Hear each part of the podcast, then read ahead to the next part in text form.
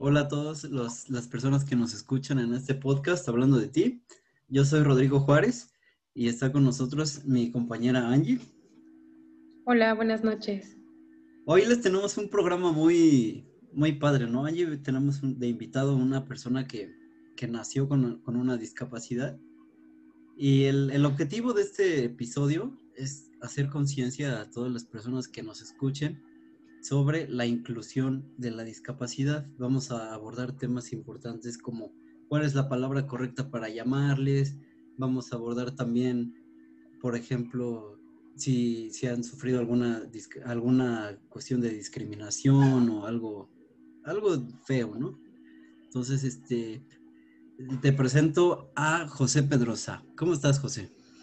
¿Qué tal? Muy buenas noches. Pues aquí con el gusto de estar con ustedes Estoy un poco nerviosillo porque, bueno, pues es la primera vez que lo, que, me entrevistan. Yo he entrevistado, pero que a mí me entrevisten, no, pero, pero será un gusto compartir con ustedes, pues era así que algunos cuantos años de experiencia que, que vendrían siendo, pues ya varios. ya varios. Sí, claro. Bueno, este, ¿cuántos pues años tienes? Este, bueno, creo que aquí, bueno, se nos cruzaron, pero tengo 36 años.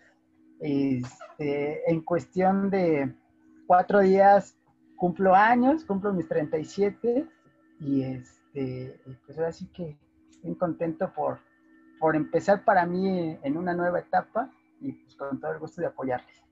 Ya estaremos celebrando los 37 años. Es que ya estoy organizando para el sábado. Para el sábado ya hacemos el... Excelente, ya está la invitación. Aunque sea virtual. claro que sí. Con Susana distancia, ¿no? claro. Bueno, pues, a ver, platícanos un poquito, este, ¿cuál es tu discapacidad? Claro, pues mira, te platico. Este, hace, pues precisamente como les comentaba, 36 años y meses, este, pues mi mamá llega a labor de parto normal, en este caso, este, todo iba, entre comillas, normal, hasta que, bueno, ya este, nazco y en ese momento el doctor le dice a, mi madre que su hijo tenía una malformación. Yo tenía en la parte de mi espalda una bola que era como una tipo joroba en el cual, bueno, pues el doctor en el momento no sabía qué era lo que tenía. Entonces, pues ya mi mamá bien asustada, ya me vio y todo esto, y bueno, pues ella me platica que, bueno, pues en ese momento empieza la preocupación, ¿no? Como de toda madre. Entonces ya a partir de ahí, pues empiezan este, las visitas a los médicos, buscar en dónde, este, con qué especialista, y bueno, pues al final damos, este, por lógico, con un ortopedista, y, le, y me diagnostican escoliosis congénita eh, la escoliosis, ¿qué es? La escoliosis es una malformación en la columna que en lugar de estar pues derechita, yo nací con la columna como en forma de S y con el pasar de tiempo yo me iba a estar este, inclinando cada vez un poco más. Entonces pues ahí los doctores tenían o decidieron que tenía que operarme. Este, esta operación consistía en ponerme una varilla en la columna así como, este ejemplo me funciona mucho, así como cuando plantan un arbolito que les ponen una maderita para que no se incline, hagan de cuenta algo así. Me iban a poner una varilla en la columna para que no me siguiera inclinando y con esto, pues ahora sí que ir evitando la, este, la complicación en la cuestión de tocar nervios, que eso iba a provocar que perdiera, perdiera sensibilidad en mis piernas. Entonces, gracias a esa operación, bueno, pues ya este, mi columna fue como que eh, adquiriendo una forma un poquito más derecha. A los seis años nuevamente me vuelven a operar, tengo una segunda cirugía en la cual, este, pues ya, ya en este caso ya deciden que no era necesario una, una varilla y ya me hacen un injerto de hueso. Entonces ya aquí como que ya es algo más, más natural, ¿no? Ya, ya no tengo un fierro como quien dice en mi columna sino ya más bien es un hueso. No sé de dónde sacaron el hueso, pero bueno, la cuestión es de que ya con eso me, me fue soldando mi, mi, columna y pues este, a los 15 años me ofrecían otra cirugía, pero esa cirugía ya era un poquito más estética. porque este, mi crecimiento pues no fue normal de, este, de un joven convencional, sin, sin, ninguna complicación. Inclusive yo tardé, este, creo que hasta los dos años y cachito empecé a caminar, entonces, este, pues mi crecimiento no fue normal y por lo mismo a los 15 años me ofrecían esta, esta tercera cirugía en donde me daban tres opciones. Me dicen, una es de que quedes como nosotros queremos, en el sentido de que tu espalda, la bola de tu espalda, la ocultemos un poquito más, tu caja torácica la acomodemos y crezcas o te desarrolles unos 10 centímetros más de tu estatura que hasta ahorita tienes. Ese era lo ideal. Pero las otras dos opciones estaban más críticas. La segunda era quedar en silla de ruedas, ya que era muy peligrosa porque podían tocar algún nervio de la columna. Y la, este, y la última opción era pues que no aguantara la cirugía y me muriera. Entonces, este, aquí los doctores, fue como tipo una mesa redonda en la cual sí estaban mis papás, pero los doctores ya me, me dijeron, esto tú lo tienes que decidir. Ahí fue una de las decisiones más importantes que he tomado en mi vida, ¿no? Siempre he dicho que la vida definitivamente es una toma de decisiones constantes y esta fue la que marcó mi, mi vida definitivamente, porque hubiera decidido operarme, pero si quedo en silla de ruedas era pues sufrir yo y mis papás moría, pues nada más sufrían mis papás, pero un dolor bien grande. Y bueno, pues lógico, si hubiera salido la operación como, como los médicos esperaban, este, pues hubiera sido lo ideal. Pero sí fueron muy claros conmigo. Son, son tres opciones y dije, es dos contra uno y no, así estoy bien.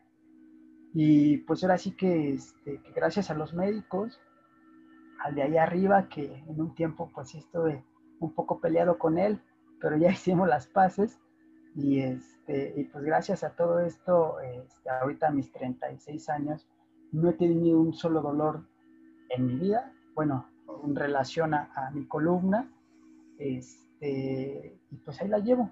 Y pues ahora sí que regresando a la pregunta, mi diagnóstico es escoliosis congénita.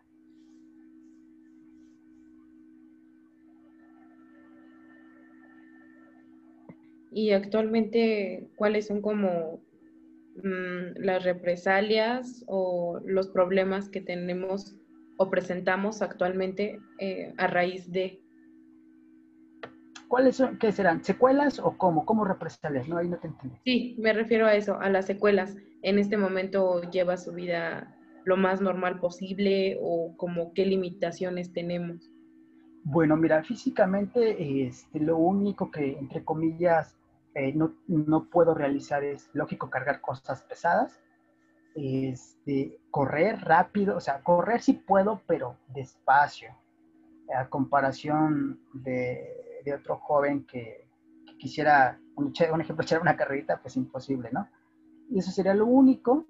Este, una pequeña secuela, entre comillas, es de que cuando me siento en el suelo con los pies estirados se me empiezan a dormir las piernas, porque precisamente eh, como que presionan los, las vértebras, presionan los nervios y esto hace que se me empiecen a dormir las piernas. Pero es lo único, es lo único que tengo este, físicamente, claro. Oye, José, ¿y cuál crees que sea la palabra correcta para referirse a una persona así como tú? Eh, la palabra o el término correcto es persona con discapacidad. Ese es el término. Mucha gente está manejando los términos de personas con capacidades diferentes, que pudiera ser también correcto, pero el término correcto es este, persona con discapacidad. Cuando no sabes el nombre de una persona, te puedes referir sin ningún problema a, mira, te presento a una persona con discapacidad. Si ya sabes cuál es su nombre, ah, bueno, te presento a la persona por su nombre y listo, sin ningún otro adjetivo, ¿no? En este caso. Ok, ¿y qué palabras son las que no, no están correctas, las que te sientes en algún momento discriminado o tachado? ¿Cuáles son las palabras que...?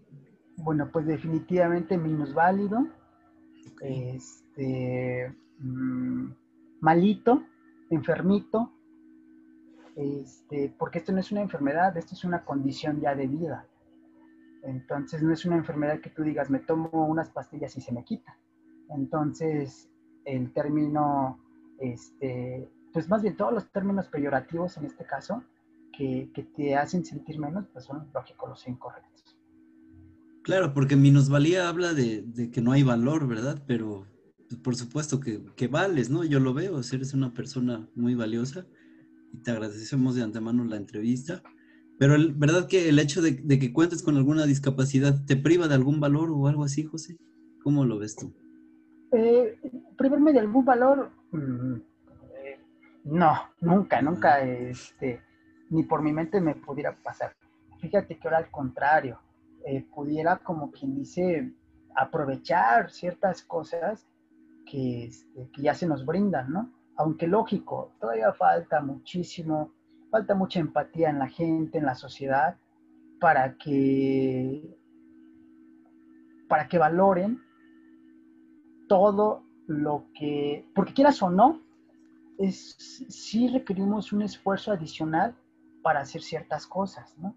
Lo que el otro día platicaba con una amiga me dice, bueno, igual yo me puedo tardar 10 minutos en subir unas escaleras, pero te las subo. Claro, genera un poco más de esfuerzo, pero al fin y al cabo llegamos al objetivo.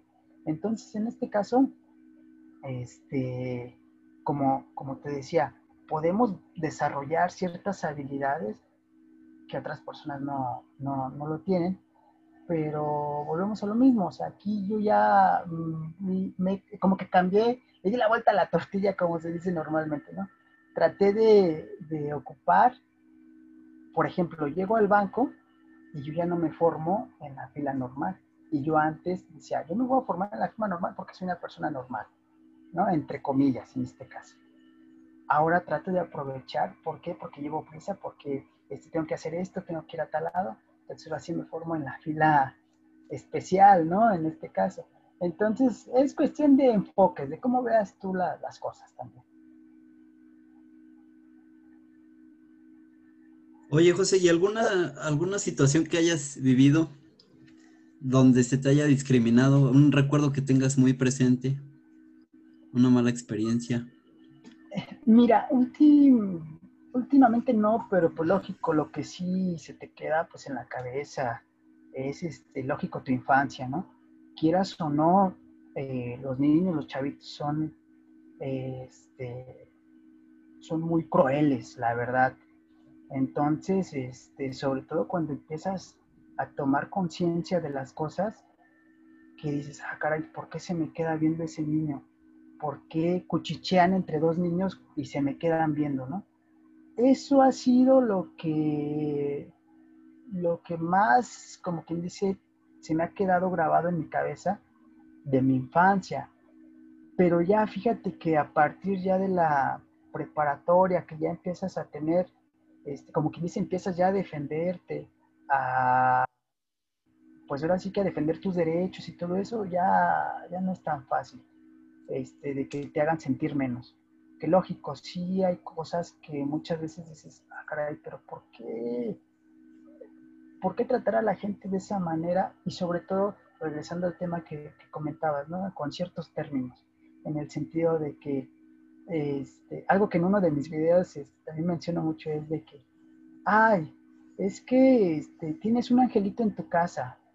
¿Cuál angelito? O sea, somos niños, entre comillas, con, con necesidades diferentes a la de un bebé normal, pero somos, o sea, iguales que los demás, en este caso. Hola, mi nombre es Carla Leiva, mucho gusto y de antemano te agradecemos este, pues este tiempo que estás compartiendo con nosotros. Eh, bueno, mi pregunta es si en Aguascalientes tienes esta, eh, bueno, las calles están adaptadas para ti o si tienen estas oportunidades, em, pues para sobresalir, para adaptarse o cómo es eh, la pues sí, la situación misma dentro de, la ciudad. Claro, hola Carla, buenas noches. Mira, eh, en mi caso, este, afortunadamente me puedo desplazar por mi pie sin necesidad de algún apoyo, pero tengo pues lógico muchísimos este, conocidos en silla de ruedas que utilizan muletas canadienses o las muletas normales. Y sí he notado que, bueno, pues como todo, ¿no? Las calles del centro son las que están relativamente mejor adaptadas y fraccionamientos nuevos. Pero gran parte de la ciudad, pues sí le hace falta mucha infraestructura en ese sentido, ¿no? O sea, que las banquetas tengan rampas, pero fíjate que sí se ha trabajado, pero también está en nosotros, este, como personas con discapacidad, de hacerlo notar, ¿no? Porque si nos quedamos callados y nada más nos quejamos entre nosotros, de nada sirve. Es como, por ejemplo, cuando te quejas en Facebook, o sea, de nada te va a servir, ¿no? A lo mejor sí algo se puede hacer viral y que pueda llegar a las autoridades, a lo mejor, pero no hay nada como hacer las cosas y decir, ¿sabes qué? Te presento un plan, te presento esto, necesitamos estas adecuaciones, necesitamos parques con estas este, adecuaciones para poder ingresar, pero sí, o sea, es parte también de nosotros de, de hacerlo notar. Como siempre lo he dicho, hay que visibilizar la discapacidad, tanto en lo positivo como en lo negativo. En lo negativo, ¿en qué sentido? En el sentido de las necesidades que se tienen para, para las personas con discapacidad y en lo positivo, todas las cosas buenas que estamos haciendo, las cosas que, que, que podemos hacer y el beneficio que puede traer.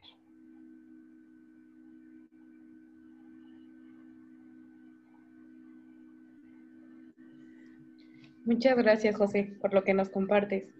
Este, previo a esta entrevista, eh, habíamos platicado un poquito de que practicas fútbol y de que tienes un canal. ¿Nos puedes contar cómo es el día a día de José? Por favor. Claro, claro, claro que sí. Bueno, mira, fíjate que eso de, de, practicar un deporte, eso lo hacía sobre todo en mi juventud, que soy joven, ¿no? De todas maneras, pero bueno, cuando, este, cuando estaba más en mi adolescencia. Fíjate que practiqué el fútbol de salón. Como todo, tienes que buscarte tus mañas, ¿no? O sea, yo en uno de mis trabajos este, bueno, pues una vez lo comento, también tuve la suerte de colaborar en un centro de rehabilitación este, infantil, este, mejor conocido, no sé si lo pueda decir, este, mejor conocido como el CRIT, Teletón, ahí estuve colaborando durante siete años y, este, y bueno, ahí un doctor, un especialista en rehabilitación decía, bueno, si una persona no tiene una mano, nuestra labor como rehabilitadores es hacer que con la mano que le queda pueda hacer las cosas que es como si tuviera las dos, como si tuviera las dos más bien. Entonces, cuando un terapeuta logra que el niño o que la persona haga las cosas, independientemente como sea, pero llegue al resultado como si tuviera sus dos manos, ya está rehabilitado en ese sentido, ¿no? Entonces aquí hay que buscar, como normalmente se dice, la maña para hacer ciertas cosas. Entonces yo decía, bueno, yo no puedo correr rápido. A mí si me empujan, me caigo y pues sí me, puede, me puedo lastimar. Entonces dije, ¿qué deporte que me guste se puede adecuar? Pues fútbol de salón. Fútbol de salón. Y como portero, pues con, mayor, este, con mayor seguridad, eh, o más bien yo me sentía más seguro porque el fútbol de salón tienes una área en la cual el jugador no puede entrar y patear el balón, el balón dentro de esa área. Entonces yo me sentía como que resguardado por ese lado y lo practiqué por varios años y hasta eso me fue muy bien. Y pues por el otro lado lo que me preguntabas respecto este, a mi día a día, pues fíjate que sí estoy empezando con un canal en donde, como les comentaba, quiero visibilizar la discapacidad, quiero que la gente se dé cuenta qué es lo que podemos hacer, cómo lo podemos hacer y con qué calidad lo podemos hacer. Lamentablemente me he dado cuenta que hay muchos programas en donde ofrecen trabajos, pero trabajos en los cuales no logran desarrollar las habilidades que puede lograr una persona.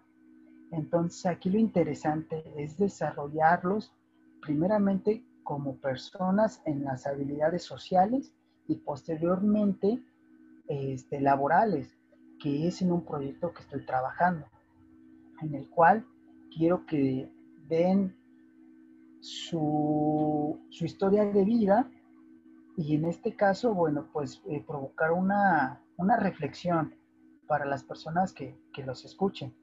Entonces, pero por mientras estoy trabajando en el sentido de crear ese canal para precisamente invitarlos a entrevistas y que la gente sepa qué es lo que hacen y en qué han sido exitosos para que los chavos que están del otro lado de la pantalla y que están sentados en un sillón y que digan, ay, es que yo no puedo hacer esto porque tengo esta discapacidad, porque tengo esto, porque tengo el otro, pues ahora sí que se activen y digan, ah, caray, no, pues sí, sí se puede, ¿no? Entonces es por eso que me estoy enfocando en, ese sentido ahorita con mi canal, que, que, este, que, pues hasta eso ahí va caminando poco a poquito y, este, y espero que en un futuro sea algo grande. Esperamos que te vaya muy bien en tu canal. Nosotros lo vamos a estar compartiendo por nuestras redes sociales para que pues mucha más gente lo, pueda ver, ¿no? Oye, y ahorita que abordabas el tema del CRIT y todo eso, en cuestión de servicio médico, ¿crees que, que sí da, se da abasto o, crees que haya algunas carencias o cómo lo ves tú? Mira, es bien, eh, es, un poco complejo este, el tema en el sentido porque va de zona en zona. Lamentablemente, por ejemplo, CRIT de Aguascalientes no cuenta con todas las especialidades que se maneja en la Ciudad de México o en el Estado de México, que es en donde su capacidad de atención a niños es grandísima. Entonces, este, ahí por ese lado es en donde, híjole, pudiera yo decir, mm, nos falta una que otra especialidad. Pero si hablamos en términos, en el sentido comparativo a otras instituciones de aquí mismo, de mi estado de Aguascalientes, no, realmente la atención es, es buenísima, buenísima la, de, la del CRIT, este, porque se maneja de una manera integral, no nada más es médico, sino también ahí tratan de desarrollar sus habilidades sociales, sus habilidades este, en el sentido deportivas también. El CRIT ha, este, ha, descubierto a muchos chavitos que han ido a las Paralimpiadas, ¿no? que han destacado. Hay un caso muy, eh, muy conocido en el cual es, es una niña que, que le mandaron una terapia que era tanque, eh, que es una alberca en el cual, bueno, pues este, ahí reciben su, terapia. La niña tenía mucho miedo para entrar a esa terapia, no le gustaba el agua. Este, pues al final la convencieron, poco a poco se fue ganando la confianza del terapeuta y desarrolló una habilidad que ella nunca pensó que, que podía tener y bueno, pues ahora sí que ya fue, una, una, fue un gran descubrimiento para la cuestión de natación en, unas Paralimpiadas del 2012. Creo que fueron las de Londres. Híjole, no quiero regarla, pero creo que fue en el 2012 en Londres. Espero no equivocarme. Pero, pero sí, sí el CRIT trata de, desarrollar al, paciente de una manera integral. Este, en la cuestión médica, definitivamente el proceso es, es muy bueno. Este, primero pasan con, un médico especialista que hace la valoración de la discapacidad que tiene el paciente, si el CRI es apto para, recibir al, paciente, entonces ya empieza el proceso ya de, terapias, este, de la cuestión de especialistas, eh, se tienen inclusive se tiene un programa que se llama este, Club Amigos Teletón, en el cual se busca que los fines de semana, o más bien, perdón, ahí me equivoqué, no se busca, se trata que los fines de semana son, al parecer, son seis fines de semana, seis sábados, en los cuales el papá va, deja al niño en el CRI y ya este, otro joven se hace responsable del niño y se van a hacer actividades. Se van al cine, se van este, a un centro de entretenimiento, se van a muchas cosas y aquí ya empezamos con el desapego, que muchas de las veces ese es un gran, gran, gran problema que se tiene con los niños con discapacidad, que es la sobreprotección de sus padres. No hagas esto porque se va a caer y le va a pasar esto y este, se va a lastimar y eso va a los, los va metiendo como que en una, en una burbuja que ya cuando se tengan que enfrentar a la realidad, que cuando ya tengan cierta edad, que la cual tengan que ir a la escuela, es en donde va a ser un choque pues bien complicado. Entonces también el CRIT se enfoca en ese sentido de, de buscar el desapego y un poquito la independencia de los niños.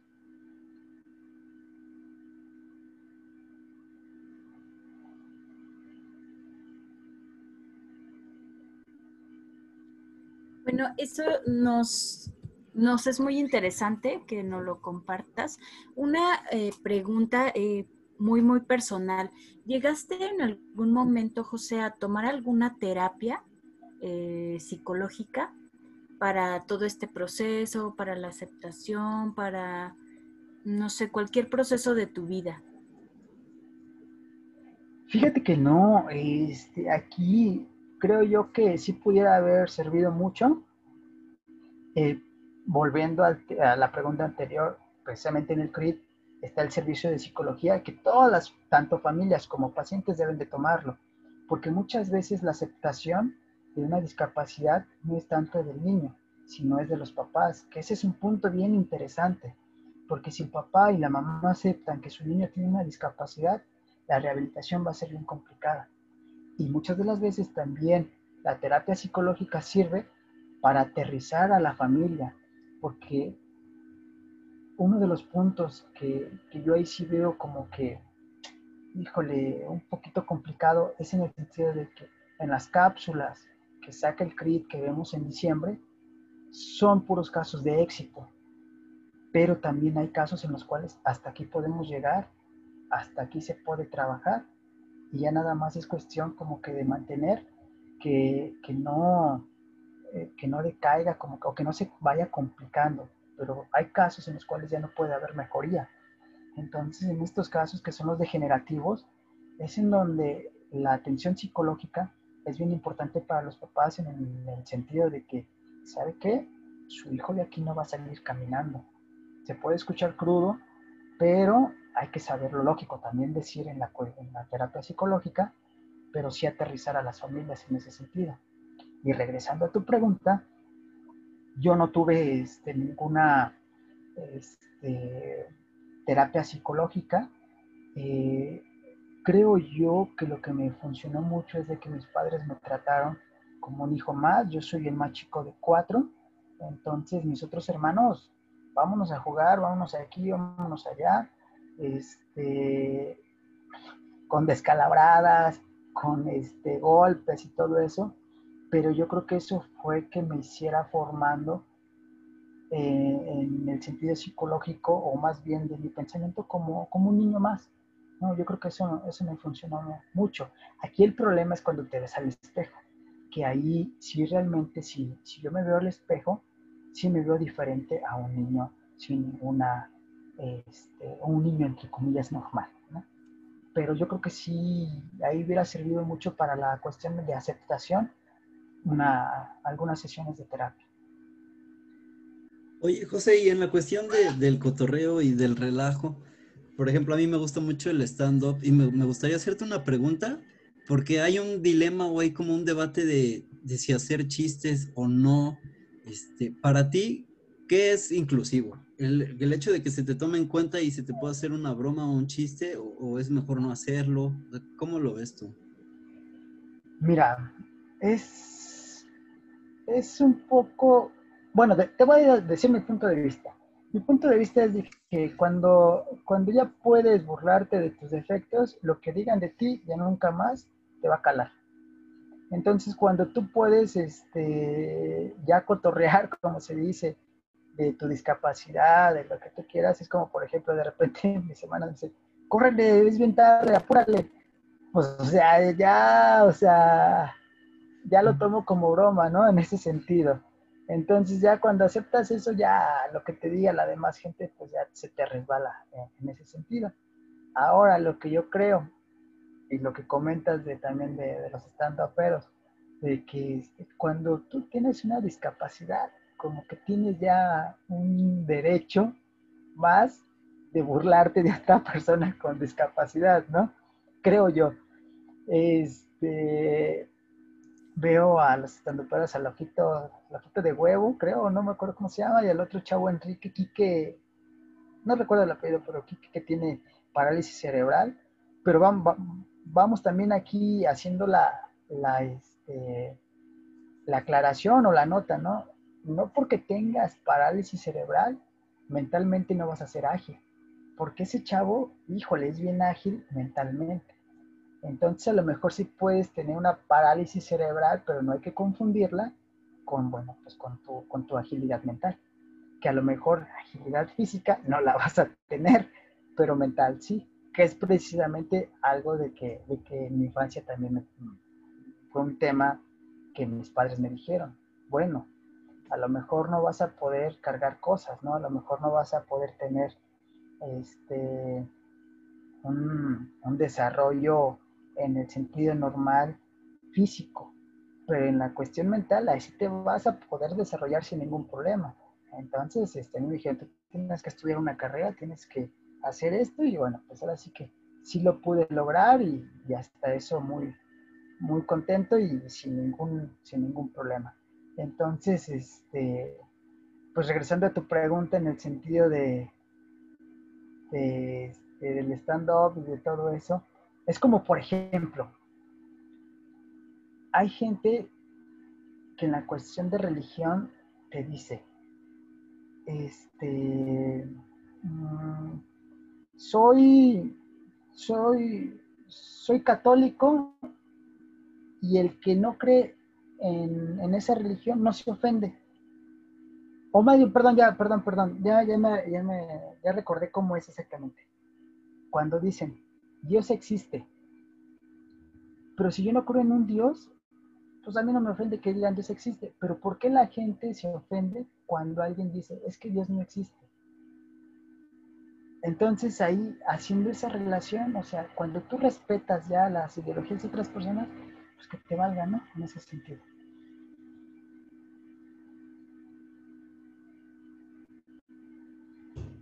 Y en cuestión de, de salir y de, de hacer una vida normal? Por ejemplo, ir a, no sé, ir al cine, ir al, al antro. ¿Qué, es lo que te gusta a ti? Híjole, fíjate que este, ahí sí agarré, agarré la fiesta bien, bien, bien fuerte en una temporada.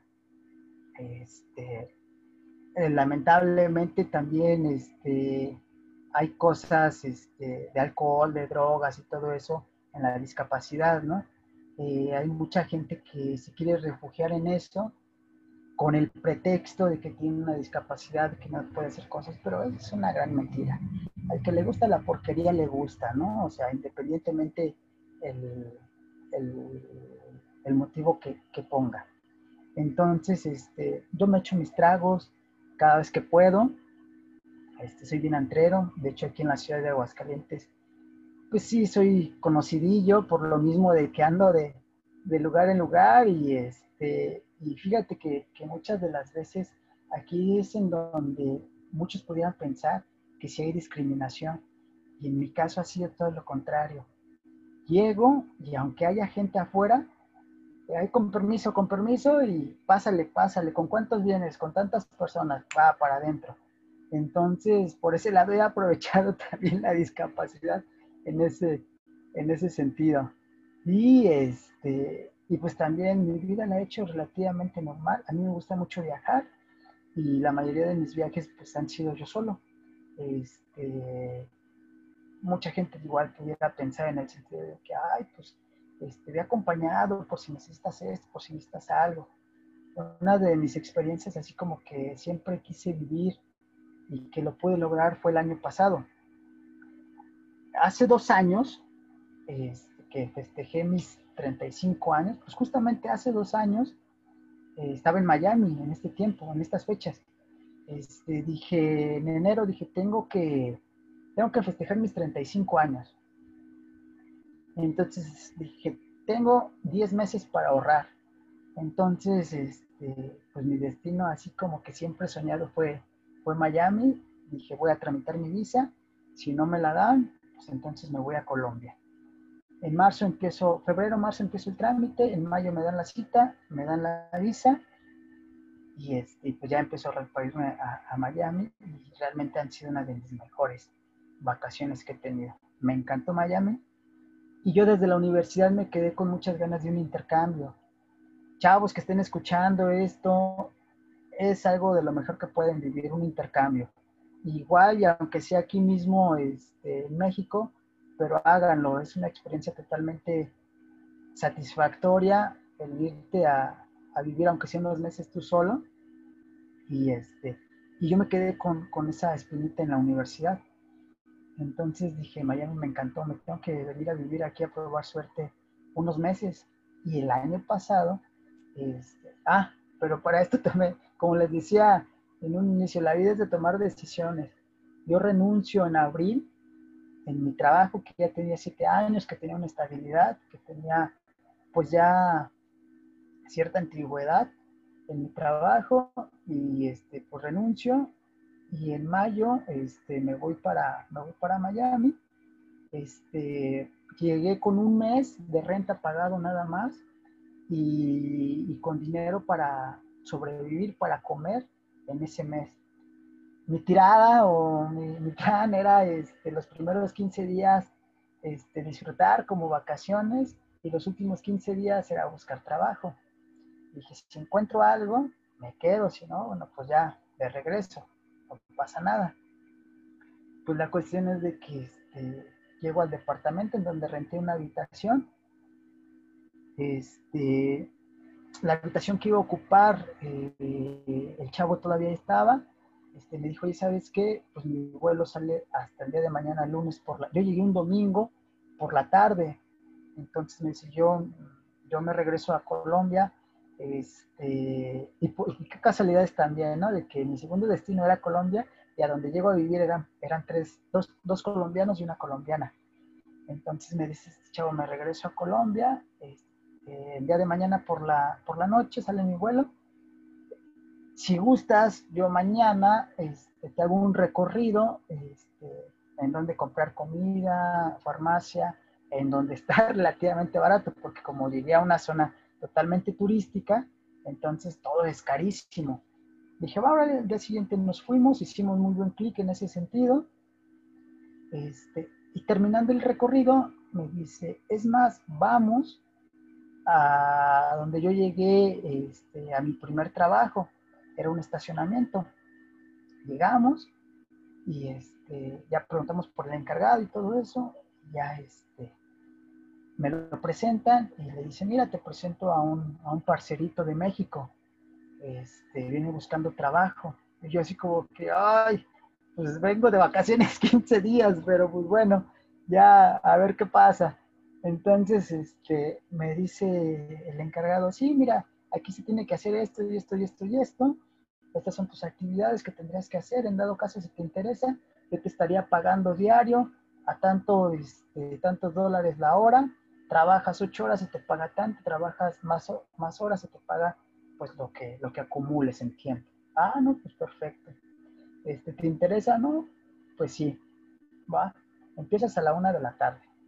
No, pues este, o sea, realmente tuve mucha suerte. Luego, luego empecé a trabajar y pues me quedé ahí casi tres meses. Me regresé porque, bueno, pues llegó la temporada de huracanes y pues sí se pone un poquito feo. Y aparte de las lluvias, ahí el problema es de que eh, como es una zona lógico de playa, entonces la lluvia hace que todo se, se muera ahí y, este, pues ya no hay turismo y, no hay trabajo y, y, todo se cierra y entonces pues o sea dije pues con lo que junté vámonos de regreso para, para México y, y pues ahí, ahí fue una de mis mejores experiencias que también he vivido entonces no porque tengas una discapacidad no puedes hacer las cosas que mucha gente pues hace, ¿no? Entonces, lo pude lograr. Bueno, creo que claro.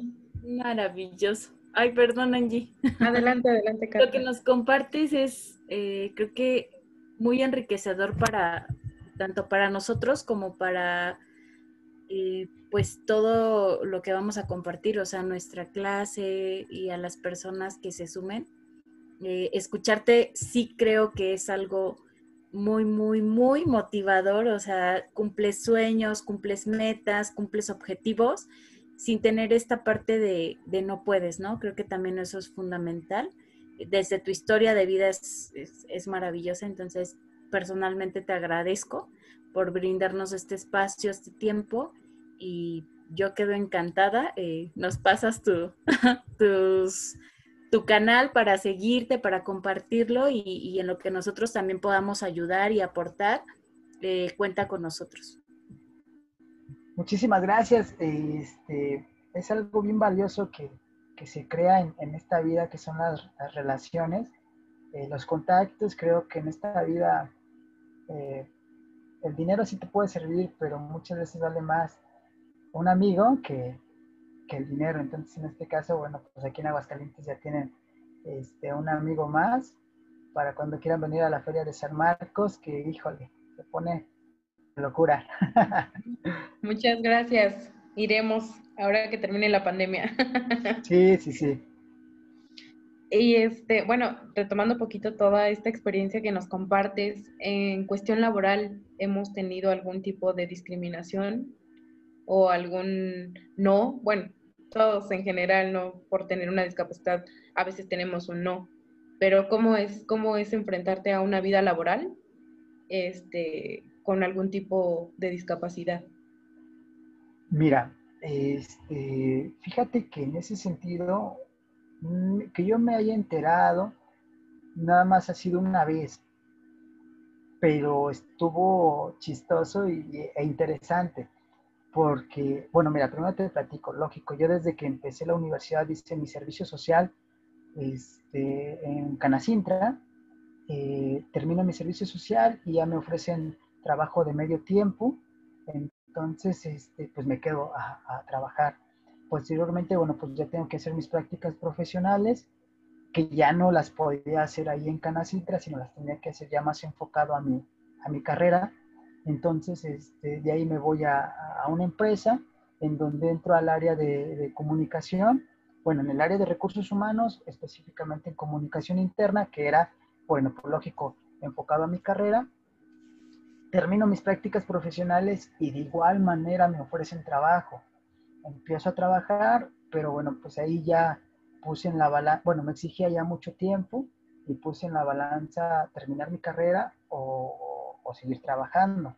Dije, no, pues tengo que terminar mi carrera ya en décimo semestre. Entonces, este, termino mi carrera, bueno, perdón, renuncio, termino mi carrera y bueno, pues entonces ahora sí ya viene la búsqueda de trabajo de manera, pues ya formal, ¿no? Este, pues no se me daba nada, al principio, pues sí, lógico, este, entrevistas y pues nada.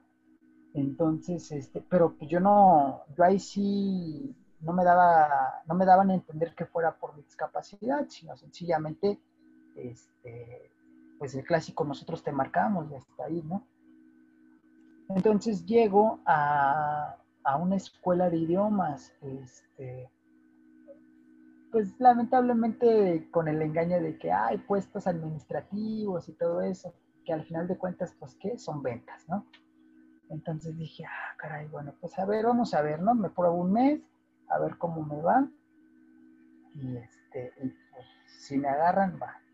Entonces ya, pues lo clásico que pues, agarran a todos los que van a entrevista, este, los empiezan a capacitar y, este, y el director, que era el que daba la capacitación, este, ya posteriormente en confianza me dijo, ¿sabes qué? Yo dudé mucho de ti, yo no te iba a contratar, pero no teníamos gente. Entonces, pues te agarramos porque porque a ver qué podía sumar, ¿no? En este caso. Y como yo no tenía un sueldo, sino todo era en base a pura comisión, entonces ellos no perdían nada, ¿no? En ese sentido. Si yo podía escribir a algún familiar, pues era un beneficio para ellos, ¿no? Que a lo mejor sí ya recibía una, una comisión, pero realmente que ellos dieran un sueldo por yo estar intentando trabajar ahí, pues ellos no perdían nada. Entonces, nada más, y sí, ya en confianza sí me lo dijo, o sea, yo la verdad no pensaba, si tendríamos que pagarte un sueldo, yo no te lo iba, yo no te iba a contratar. Porque yo tenía muchas dudas en el sentido de que ese trabajo era de andar en la calle, de, ir a empresas, de, este, sacar citas, ir hasta las hasta ir a escuelas, ir a, las casas de, de, los interesados en estudiar, presentarles el plan y todo eso. Pero pues cuál fue la sorpresa de que pues sí se me dieron, ¿no? Se me dieron las ventas y pues me fue yendo bien, bien, bien, bien, hasta llegar a una subdirección ahí en, este, en esa escuela y tener gente a mi cargo. Y creo que eso me sirvió mucho también para aceptar los no, porque como toda gente de ventas, va a haber un montón de gente que te diga que no, y no, y no, y no, y no, y no. Entonces eso como que te va creando un callo en el sentido de que no te sientas mal cuando alguien te dice que no. Entonces yo creo que ese fue bien importante en mi desarrollo laboral, de que, de que haya, me haya quedado en ese trabajo y toparme con un montón de gente que al principio me decía, no, no me interesa tu curso, no quiero recibirte, no quiero esto, no quiero el otro, no me llames. Entonces es cuando tú vas creándote esa, pues ese callo, como te digo, ¿no?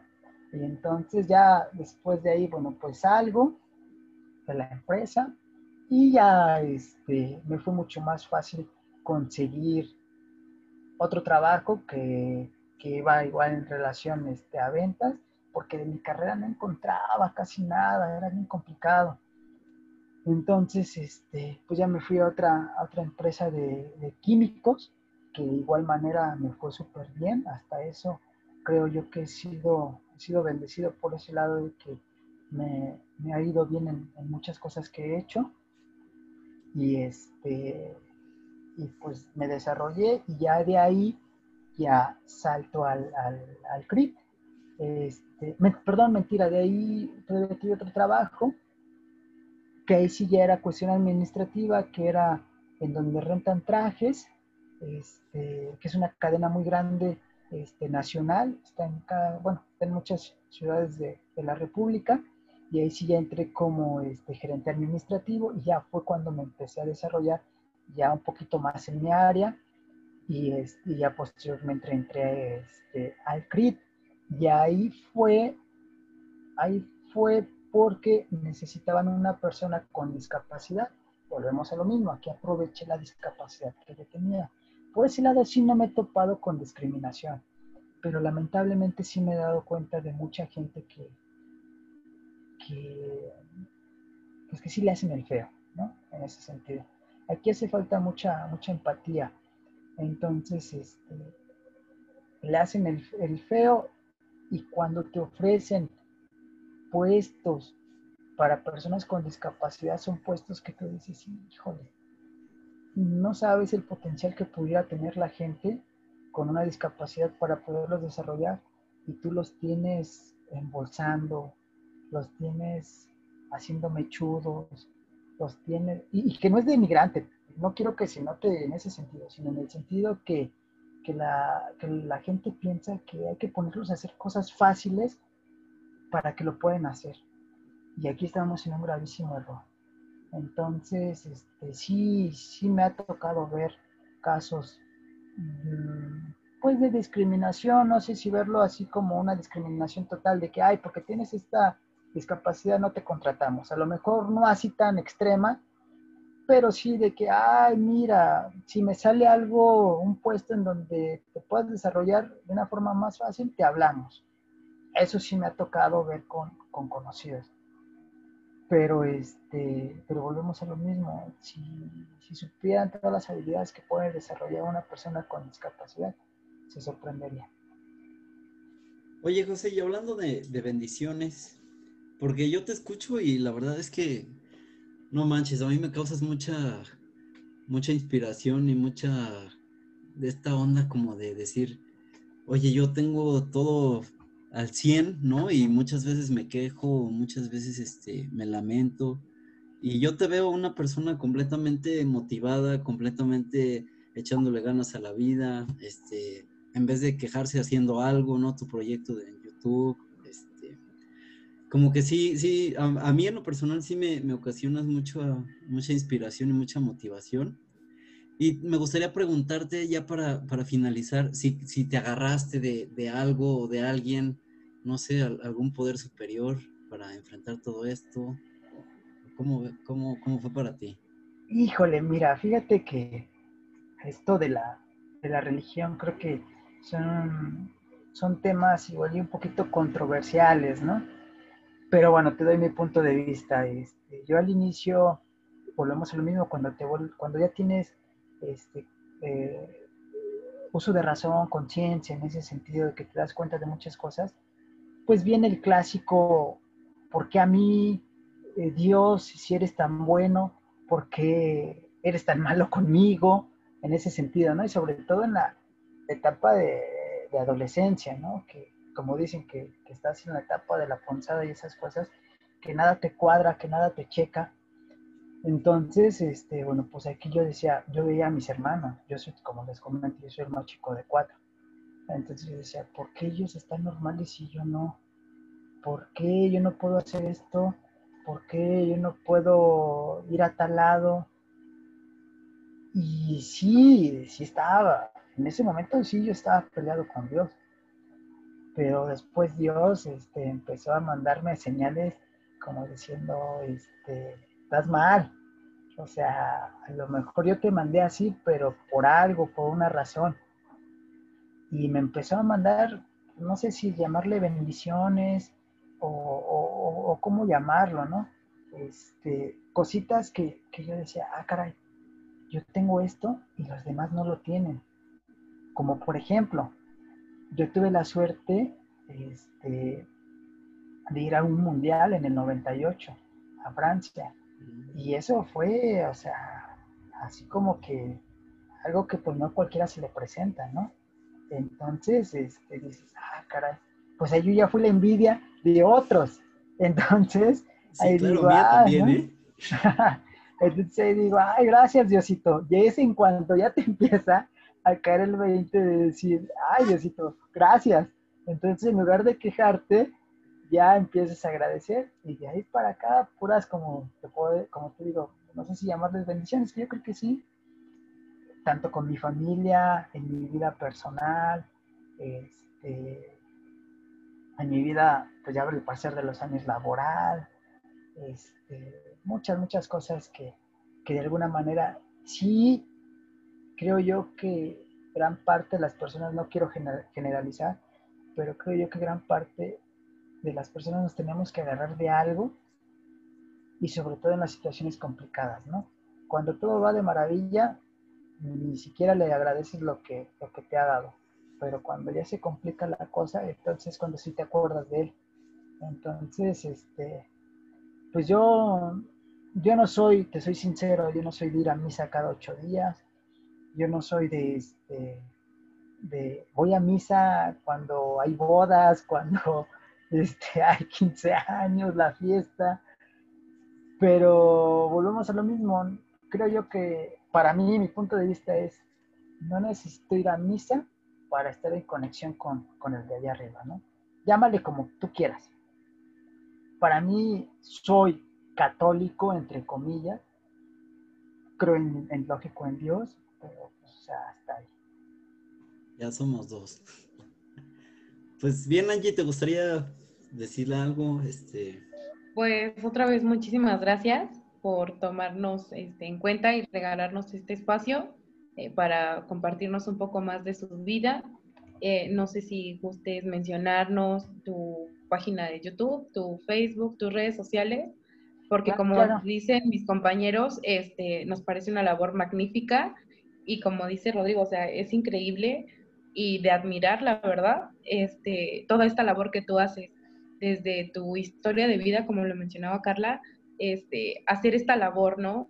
Em, de decirle a las personas, desde mi punto de vista, desde lo que yo he vivido, te comparto que sí se puede.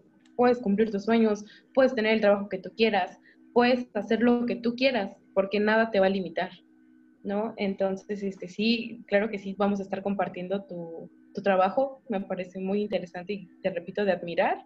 Y pues si nos gustas hacer mención de tus redes sociales. Claro, claro que sí se las menciono, pero algo bien importante que también me gustaría tocar es de que el éxito no te llega del cielo. El éxito hay que trabajarlo día con día, día con día, hay que echarle ganas, hay que irlo a buscar porque nada te llega a, la puerta de tu casa. Entonces sí, este es un mensaje que, híjole, es bien importante para toda la, para toda la gente, para todos los que nos están escuchando, en el sentido de que nada te va a llegar del cielo, tienes que, trabajarlo, tienes que echarle mucho corazón, mucha cabeza y muchos, ya saben qué, para poder lograr este, para poder lograr el éxito, entonces hay que, hay que trabajarlo y bueno, pues es lo que hay que hacer diariamente. Y ahora sí les doy mis redes, en Facebook tengo mi fanpage que es este yo soy Joche y la discapacidad. En Insta, en Instagram tengo este, bueno, me encuentran, perdón, como yo soy Joche. Y en mi canal de YouTube es de igual manera, yo soy Joche y la discapacidad. Ahí es en donde me pueden encontrar. Y ya si me quieren buscar en mi Facebook este, personal, ahí me encuentran como José Luis Pedrosa. Este, y bueno, pues ahí sí se van a encontrar de todo, ¿eh? porque ahí sí es mi vida personal. sí, claro. Pues, pues bueno, muchas, gracias, José. muchas gracias, José, por la invitación. Este, la verdad es que me, queda, me dejas así como sin palabras, sorprendido, con estas ganas que tienes de, echarle a la vida, de seguir adelante, de, de, luchar y que la discapacidad no es motivo alguno para, pues como para conmiserarte o como para lamentarte, ¿no? Sino para seguir luchando y pues la verdad que mis respetos, te agradezco mucho la, invitación. Este, vamos a compartir tus redes sociales, tu página de Facebook, tu Instagram, ahí en nuestras páginas. Y te gustaría decirle algo a la gente o pedirle algo ya para, para finalizar esta sesión. Híjole, pues, ¿con qué terminaríamos? Creo yo que esta vida es de, es de momentos de momentos y de decisiones. No, no le tengan miedo al cambio ni a la toma de decisiones en, su vida y sobre todo disfruten el momento, que, la vida es bien efímera. En este caso, este, hay que aprovecharla, no hay que victimizarse. Cuando te victimizas, ah, ya es como hacerte tú solito menos entonces hay que echarle muchos huevos a la vida.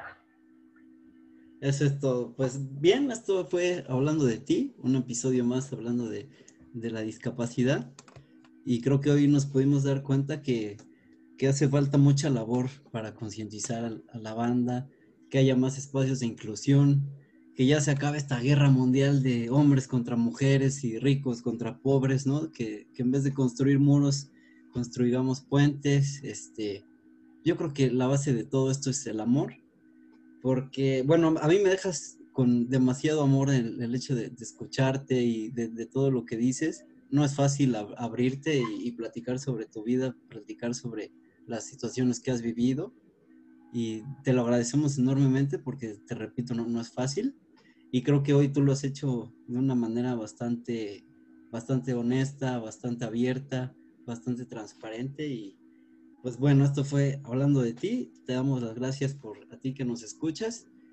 Y pues ya sabes, hacer conciencia y hacer lugares y hacer espacios para incluir a todas las personas, no importa tu género, no importa tu nivel socioeconómico, no importa este pues si eres este si tienes alguna discapacidad o no, yo creo que todos merecemos un espacio en esta tierra y esto fue todo. Muchas gracias por habernos escuchado.